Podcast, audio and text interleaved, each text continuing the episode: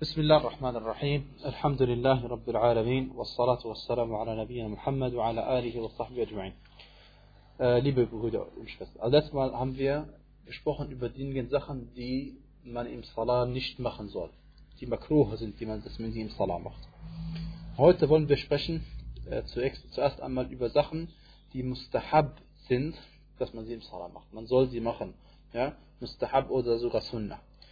Ähm, die erste Sache ist zum Beispiel, wenn man im Gebet betet, ja, und äh, man betet zum Beispiel alleine, und jemand will vor dir laufen, oder, oder du bist Imam, und jemand will vor dir laufen, dann ist es eine Sunnah, dass du dafür sorgst, dass die Person nicht bei dir vorbeikommt.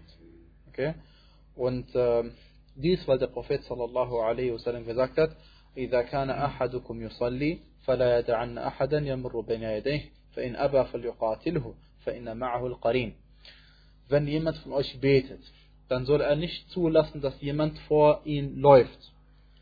Ähm, und wenn er sich weigert, das heißt, wenn du so machst, deine Hand zum Beispiel ausstreckst und die Person trotzdem will weiterlaufen, dann dann soll man ihn sogar bekämpfen, also auf keinen Fall durchlassen. Ja? فإن معه قرين, denn, denn mit ihm ist sein Shaitan, ja, der ihn dabei unterstützt. Der Hadith ist bei Muslim. Und äh, dieser Hadith weist mindestens darauf hin, dass es Sunnah ist, wenn nicht sogar, dass eine Pflicht ist, Wajib ist, dass man jemanden nicht vorbeigehen lässt. In seine. Aber die Frage ist, wie viel Recht hat man? Das heißt, wenn ich hier bete, äh, bis wie, wie weit äh, habe ich das Recht, jemanden zu verweigern, dass er vorbeiläuft? Die Antwort ist, solange ich so viel Platz ich brauche zum Beten. Maximal brauche ich Platz für den Kopf. Wenn ich hier bete Mhm. und einen Meter davor mache ich meinen Sujud oder eineinhalb Meter, dann ist das der Bereich, in dem keiner vorbeilaufen darf. Ja? Und das ist auch der, dann, der Bereich, da wo du dann auch deine Sutra hinlegst, das wir gleich äh, inshallah äh, sehen werden. Okay? Das heißt, dieser Bereich, den man zum Beten braucht, das ist der Bereich, wo kein Mensch dann bei dir vorbei äh, laufen darf. Ja? So.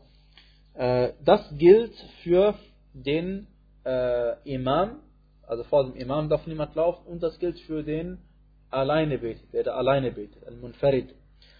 Wenn man allerdings als Ma'mum betet und die Begriffe Imam und Ma'mum, inshallah kennen wir die alle. Imam, der vorne betet und Ma'mum, der der hinten betet. Und diese beiden Begriffe müssen wir auswendig kennen.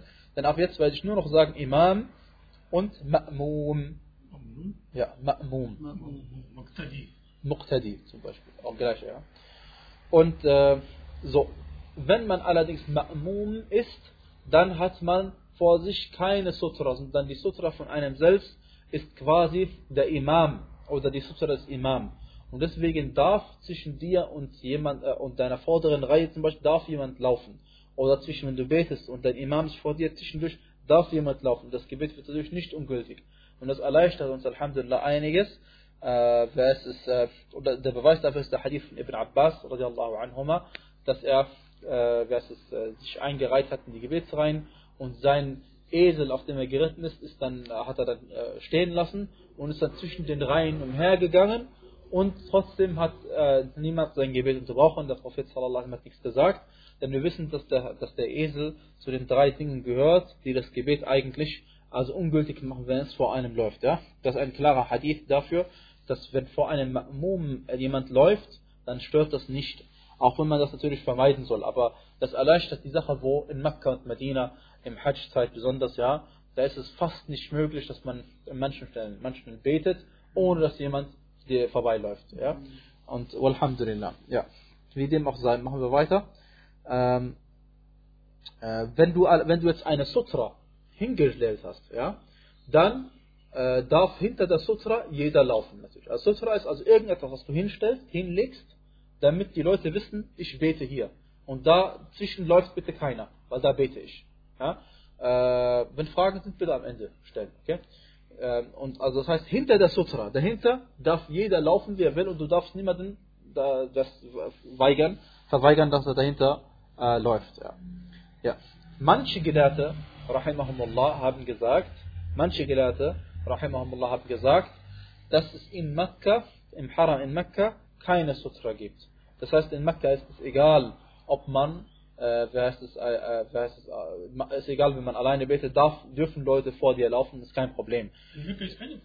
Und, und sie haben gesagt, sie haben gesagt, weil der Prophet sallallahu alaihi wasallam im Haram in Mekka gebetet hat und äh, hat keine Sutra vor sich aufgestellt. Aber dieser Hadith ist kein Beweis, dieser Hadith ist kein Beweis, weil äh, nur weil es im Hadith heißt, dass der Prophet sallam gebetet hat und die Leute sind, äh, haben vor ihm zum Beispiel Tawaf gemacht, das heißt noch lange nicht, dass sie vor seiner Nase direkt gelaufen sind. Ja? Und deswegen, egal, in Mekka oder nicht in Mekka, überall macht man eine Sutra vor sich. Überall macht eine Sutra vor sich. Die Mehrheit der Gelehrten, die Mehrheit der Gelehrten haben gesagt, dass diese Sutra eine Sunna ist.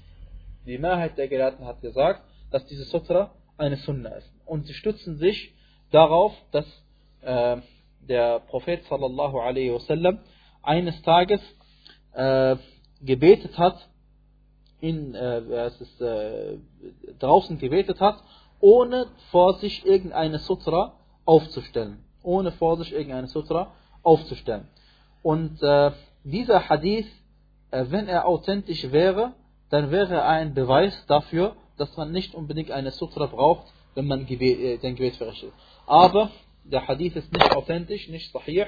Und deswegen ist äh, die andere Ansicht sehr stark, dass Sutra äh, wajib ist. Dass eine Sutra wajib ist. Denn der Prophet sallallahu alaihi wasallam hat gesagt, dass man, äh, wer ist also, äh, er hat gesagt, in, äh, äh, dass wenn man betet, soll man in Richtung eines Gegenstandes beten, sinngemäß er gesagt. Ja? Und dieser Ausdruck, ähm, dieser Ausdruck weist auf eine Pflicht hin. Warum? Weil jeder Befehl des Propheten weist auf eine Pflicht hin, allgemein gesehen. Ja? Und solange es keinen Beweis gibt, dass die Sache keine Pflicht ist, glauben wir, dass es Pflicht ist. Der Prophet sagte, إذا صلى أحدكم إلى شيء يستره فأراد أحد أن يجتاز بين يديه فليرد ja, فليرده.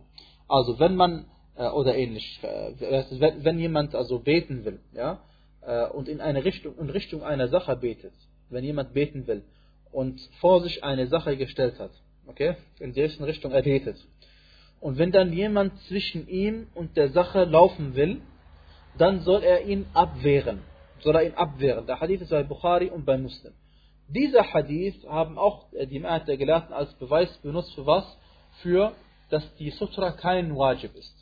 Weil der Prophet sallallahu alaihi wasallam gesagt hat, wenn jemand von euch in Richtung einer Sache beten will, die ihn schützt vor den Menschen, heißt also praktisch zwischen äh, den Menschen schützt im Sinne von, dass sie wissen, hier betet er und damit sie davor nicht davor laufen, dazwischen laufen zwischen ihm und der Sutra, dann soll er, wenn jemand trotzdem dazwischen laufen will, sich wehren, ihn äh, zurückweisen. Ja?